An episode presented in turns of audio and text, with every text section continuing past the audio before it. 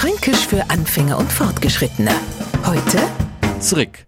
Es wäre ja nicht das erste Mal, dass Ihnen mit einem Wort kommt, das kaum mehr nach einem ganzen Wort, sondern mehr so wie ein Ausruf klingt. Und zurück gehört zweifelslos dazu.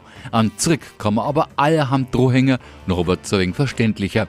Um jetzt das am Neufranken einmal so richtig vorzuführen, hätte ihn vor ein paar Jahren einfach einmal in einen U-Bahnhof geschickt. Noch hätte das schön kehrt. An jeder Station hat's nämlich Kassen, bitte zurücktreten. Seit wir die automatischen U-Bahnen haben, gibt's nicht bloß nur so einen kreislichen Heulton, bevor die Tieren zugängen. Es wird einmal jeder Spaß genommen, aber es hindert uns keiner, einen Blick zu werfen, und zwar zurück. Also zurück.